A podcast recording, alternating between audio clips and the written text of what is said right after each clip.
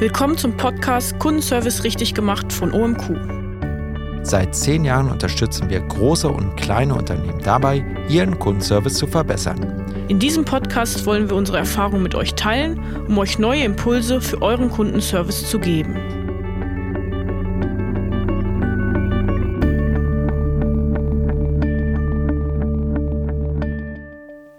Hallo, hier ist Caro. Hallo, hier ist Matthias.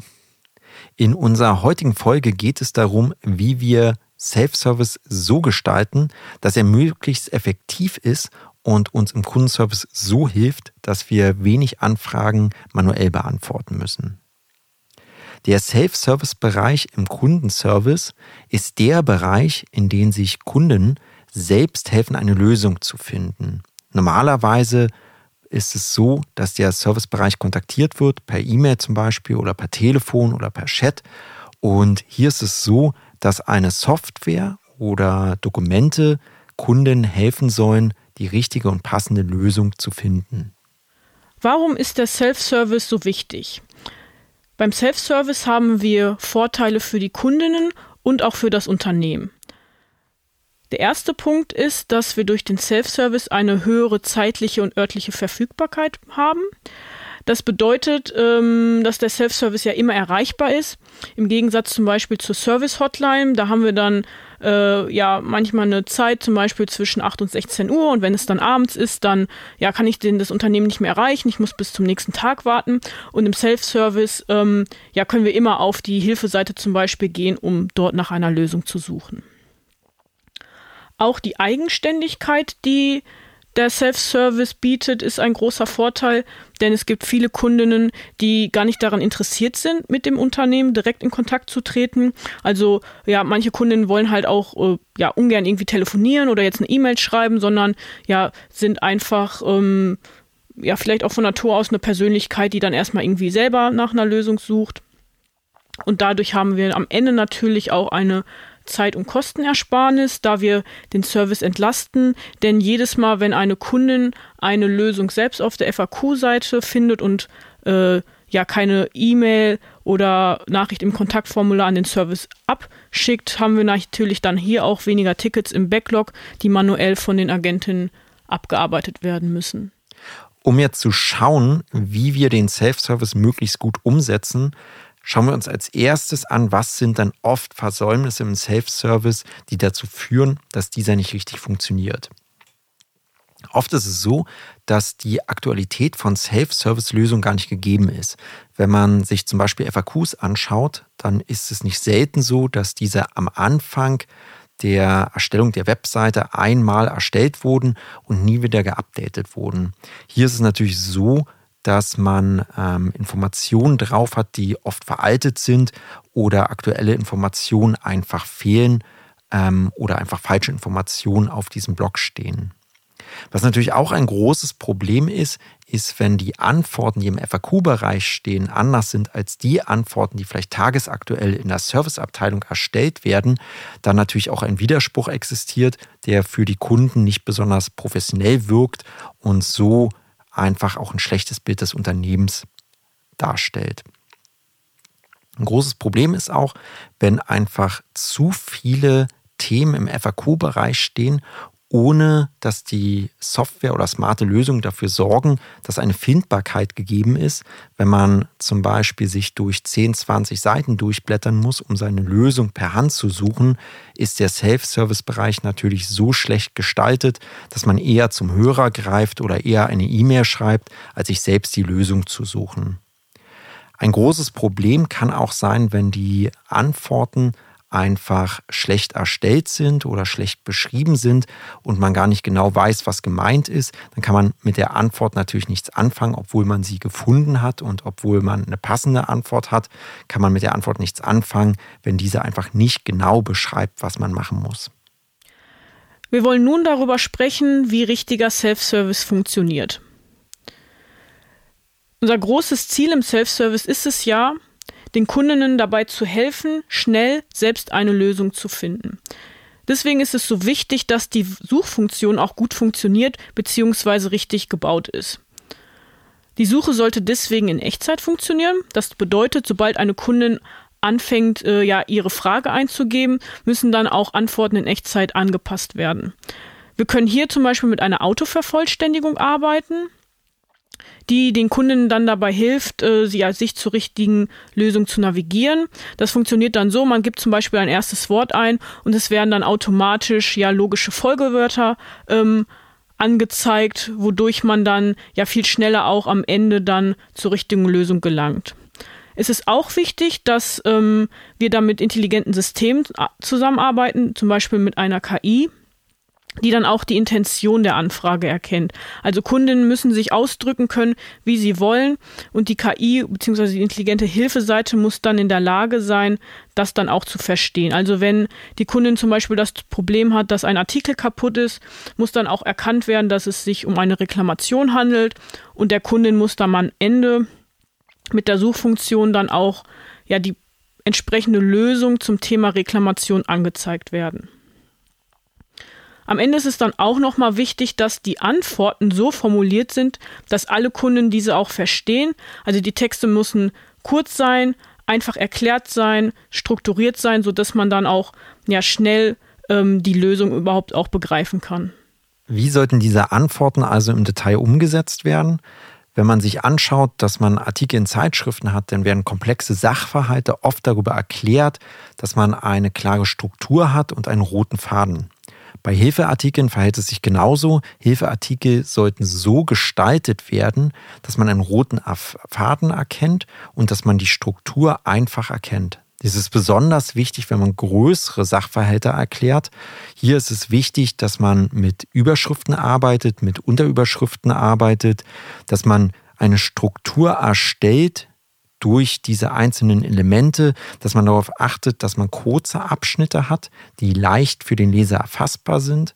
Was man zum Beispiel auch machen kann, man kann zwischendurch mit Aufzählungen arbeiten, wenn es zum Beispiel um Schritt-für-Schritt-Anleitung geht. Und man sorgt so dafür, dass die Themen von den Kunden einfach optisch auch abgearbeitet werden können. Wichtige Stellen in Texten kann man dann hervorheben. Man könnte zum Beispiel einen gelben Kasten um einen wichtigen Teil rummachen, auf den man achten sollte und ein Ausrufezeichen hinterlassen. Also man kann durch kleine optische Verbesserungen dafür sorgen, dass ein Text leichter und verständlicher zu lesen ist. Wenn es denn darum geht, Sachverhalte noch mehr zu erklären, also zum Beispiel optisch zu erklären, kann man auch Bilder verwenden. Wenn es zum Beispiel darum geht, dass man eine Reklamation durchführen will und ein Gerät auseinandergebaut werden muss dafür, kann man Bilder davon in den Hilfeartikel mit integrieren und kann durch optische ähm, Eindrücke oder optische Zeichnungen in dem Bild zeigen, welche Teile wo entfernt werden sollen und kann so dem User helfen, noch schneller und besser seinen Servicefall hier durchzuführen. Sollten die Sachverhalte noch komplexer werden, helfen einen auch Videos, die Schritt für Schritt per Video zeigen, wie man ein Gerät zum Beispiel auseinander nimmt, um dies dann in der Reklamation Teile davon einzuschicken. Die nächste Funktion, über die wir sprechen wollen, sind die verzweigten Antworten. Diese helfen uns dabei, den Self-Service äh, ja noch besser zu gestalten. Bei verzweigten Antworten ist es so, dass eine Kundin auf der Hilfeseite schon äh, den passenden Eintrag gefunden hat. Und ähm, ja, diese verzweigten Antworten können dann als Tool in dem Antworttext integriert werden. Es ist dann so, wenn wir jetzt nochmal beim Thema Reklamation sind, dass dort dann halt steht, dass die Reklamation durchgeführt werden kann. Und wenn es jetzt zum Beispiel um das Thema, äh, ja, um, um Kaffeemaschine zum Beispiel geht, dann kann sie bei diesen verzweigten Antworten erstmal auswählen, ja, welches Gerät sie überhaupt nutzt. Weil am Ende ist es ja so, dass es vielleicht für verschiedene, ja, Gerätetypen auch unterschiedliche Lösungen gibt und sie klickt sich dann durch verschiedene Fragen. Also sie wird dann nochmal gefragt, ähm, welcher Fehler vielleicht angezeigt wird oder wie alt das Produkt vielleicht schon ist. Sie kann sich dann so durch den äh, Prozess klicken und am Ende bekommt sie dann nochmal äh, eine Antwort angezeigt, die jetzt für ihren speziellen Fall passend ist, weil es gibt ja auch viele Fragen, für die es jetzt keine universelle Lösung gibt, sondern dort müssen wir schon nochmal extra Informationen anzeigen. Was wir mit diesen verzweigten Antworten auch verhindern, ist, dass die Kundinnen sich den ganzen Antworttext durchlesen müssen. Wir haben nämlich auch oft die Situation, dass es dann zum Beispiel ein PDF gibt, das ist dann irgendwie 20 Seiten lang, weil da für jede unterschiedliche Kaffeemaschine äh, eine andere Lösung drin steht und ja, Kunden müssen dann viel Zeit investieren, sich das alles anzuschauen, um die richtige Lösung für sich selbst zu finden. Und hier ist es jetzt so, dass die Kundin am Ende nur den für sie relevanten Teil sieht und somit dann auch nochmal ja eine große Zeitersparnis hat. Jetzt sind wir gerade durchgegangen, wie man Fragen mit einfachen Antworten löst. Nun ist es aber so, dass sich nicht alle Fragen so leicht beantworten lassen. Wenn man zum Beispiel fragt, wo bleibt meine Bestellung, kann man ähm, als einfache Antwort natürlich dem Kunden geben, dass in der Regel zwei Wochen benötigt werden, damit die Ware bei einem ankommt. Und wenn diese zwei Wochen überschritten sind, dass man sich dann bitte nochmal melden möchte. Das ist natürlich für den Kunden eher unbefriedigend, weil er ja wissen will, wo sein Paket ist. Und oft ist natürlich dann so, wenn man sich nach den zwei Wochen meldet und eine Ware wirklich nicht gekommen ist, dann will man ja wirklich den Status auch der Ware wissen. Hier kommen nun interaktive Antworten ins Spiel. Das heißt, man gibt als Kunde zum Beispiel seine Nummer ein, seine Bestellnummer und erhält dann in einer Lösung den Bestellstatus seiner Anfrage. Der große Vorteil bei solchen interaktiven Lösungen ist, dass man den Kundenservice nicht kontaktieren muss, der Kundenservice hier nicht per Hand raussuchen muss, wo sich die Ware gerade befindet, sondern dass das hier ein System für einen macht. Bei diesen interaktiven Antworten gibt es auch verschiedene Arten, die wir nun besprechen wollen. Wir hatten vorhin ja schon einmal über diese verzweigten Antworten gesprochen, wo sich die Kunden dann ja zur richtigen Lösung sozusagen klicken. Was man bei interaktiven Antworten aber auch machen kann, ist, dass man sozusagen ein Formular oder ein Eingabefeld in der Antwort integriert, wo Kundinnen dann ja, Eingaben tätigen können. Ein Beispiel dafür wäre, dass eine Kundin eine Retoure machen möchte und diese möchte sie aber direkt in einem Store abgeben. Nun möchte sie natürlich herausfinden, welcher Store bei ihr in der Nähe ist oder ob es überhaupt einen Store bei ihr gibt. Und wir können es jetzt so machen, dass wir zum Beispiel die Kundin fragen, wo befinden Sie sich gerade oder geben Sie bitte hier Ihre Postleitzahl ein. Und wenn die Kundin dann diese Eingabe getätigt hat, können, ähm, ja, kann das System dann quasi einen Store in der Nähe raussuchen und ihr diesen dann anzeigen. Das heißt, die Kundin muss nicht selber irgendwie alle Standorte sich raussuchen, sondern sieht dann wieder direkt den für sie passenden und ja, kann dann sofort dahin gehen und hat sich hier dann auch nochmal Zeit gespart. Eine weitere Art von interaktiven Antworten ist eine Antwort, in der als Resultat eine E-Mail an den Kundenservice rausgeschickt wird. Hier kann man sich zum Beispiel Servicefälle von großen Küchengeräten vorstellen. Bei Servicefällen mit großen Küchengeräten ist das Problem, dass oft Reklamationsfälle sehr aufwendig sind. Man meldet sich zum Beispiel bei der Firma und schreibt, dass man sein Küchengerät reklamieren will. Und jetzt geht ein Ping-Pong mit dem Kundenservice los, weil der Kundenservice rausbekommen muss, ähm, nicht nur rausbekommen muss, um welches Gerät handelt es sich, wie kann dieses abgeholt werden, sondern es muss auch festgestellt werden, äh, was das Problem ist, ob das Gerät wirklich kaputt ist oder ob ein Mechaniker vorbeigeschickt werden muss, der sich das Problem anguckt und das vor Ort vielleicht lösen kann. Und dieser Service-Prozess ist sehr, sehr aufwendig, weil es müssen E-Mails hin und her geschrieben werden, es müssen Daten abgefragt werden. Ähm, und dadurch wird dieser gesamte Fall sehr kostenintensiv. Was man jetzt machen kann mit interaktiven Antworten, die als Resultat eine konkrete Anfrage an den Kundenservice rausschickt, ist, dass man die wichtigen Daten vom Kunden bereits im ersten Schritt abfragen kann. Eine Kundin sucht zum Beispiel danach, wie es die äh, Küchengeräte reklamieren kann. Jetzt wird ihr eine Antwort angezeigt und in der Antwort kann sie die Daten angeben, um welches Küchengerät handelt es sich, wird ein Fehler angezeigt, äh, wie sieht dieser Fehler aus.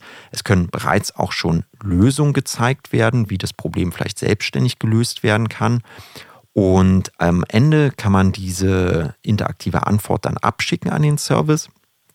Und hier ist natürlich der große Vorteil, dass alle Informationen bereits gesammelt beim Service ankommen und da der Service direkt auch entscheiden kann, ob ein Mechaniker rausgeschickt werden muss oder ob das Gerät komplett abgeholt werden muss.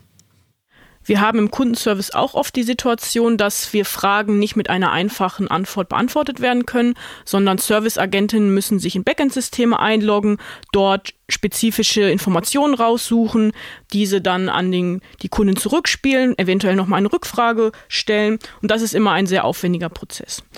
Bei dieser letzten Art der interaktiven Antworten ist es so, dass wir einen virtuellen Mitarbeiter haben, der sich an diese ja, Backend-Schnittstellen anbindet und dort äh, die passenden Informationen raussucht und der Kundin direkt anzeigt. Es ist hier wieder so, dass wir in dem Antwortfeld ein, eine Eingabe zum Beispiel haben und äh, dort die Kundin direkt ihre ja, Informationen eintippen kann, als Beispiel.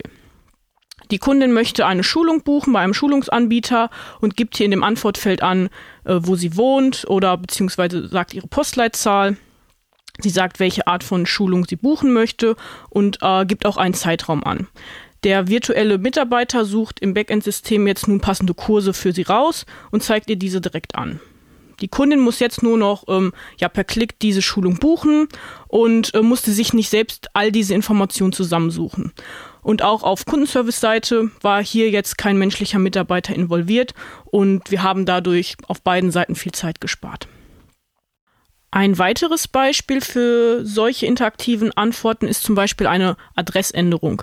Nun würde die Kunde normalerweise erstmal den Service kontaktieren oder anrufen und eine Mitarbeiterin würde dann manuell diese Adressänderung im Backend-System eintragen.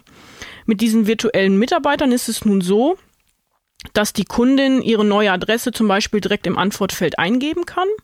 Der virtuelle Mitarbeiter geht dann ins Backend-System rein und trägt diese Adressänderung sofort ein, speichert diese und schickt dann am Ende nochmal eine Bestätigung an die Kundin, dass die Änderung vorgenommen wurde und nun keine äh, weiteren Schritte mehr nötig sind. Und der Case ist sofort abgeschlossen, die Kundin muss sich um nichts mehr kümmern und auch hier war dann wieder kein menschlicher Agent involviert. Okay, fassen wir nochmal unseren Podcast kurz zusammen. In dieser Folge ging es um das Thema Self-Service. Dafür haben wir als erstes geklärt, was ist überhaupt Self-Service. Dann sind wir dazu übergegangen zu klären, warum ist dieser wichtig, was sind die Vorteile.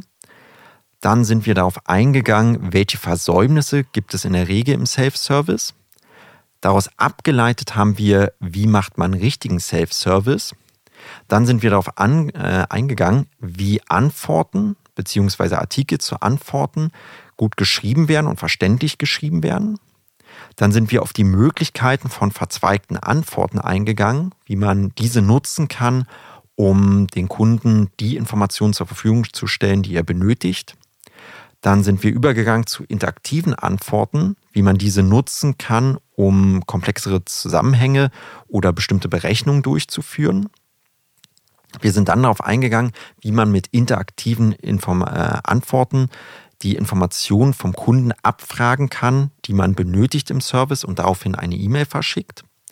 Und wir haben zum Schluss geklärt, wie man interaktive Antworten nutzen kann, um vom Backend-System Informationen abzufragen oder Informationen auch im Backend-System zu ändern. Ja, damit sind wir auch am Ende dieser Folge angekommen. Vielen Dank an euch fürs Zuhören. Wir hoffen, dass wir euch mit dieser Folge zum Thema Kunden-Self-Service weiterhelfen konnten. Wenn ihr Fragen dazu oder auch allgemein zum Kundenservice habt, dann sprecht uns gerne an. Schreibt uns eine E-Mail an info.omq.de und wir freuen uns darauf, euch dann die Fragen zu beantworten. Schaut auch gerne nochmal auf unserer Webseite vorbei, www.omq.de. Ähm, hier seht ihr, was für Produkte wir herstellen. Wir stellen Produkte im Bereich Kundenservice her, die mit künstlicher Intelligenz ähm, Prozesse und Antworten im Bereich Kontaktformular, Hilfeseite, Chatbot, Callcenter und E-Mail-Beantwortung automatisieren. Und wenn ihr noch weiteres Interesse an Informationen wie in diesem Podcast habt, schaut auch gerne nochmal auf unserem Blog vorbei www.umq.de/blog. Wir freuen uns auf die nächste Folge mit euch. Tschüss, bis dann.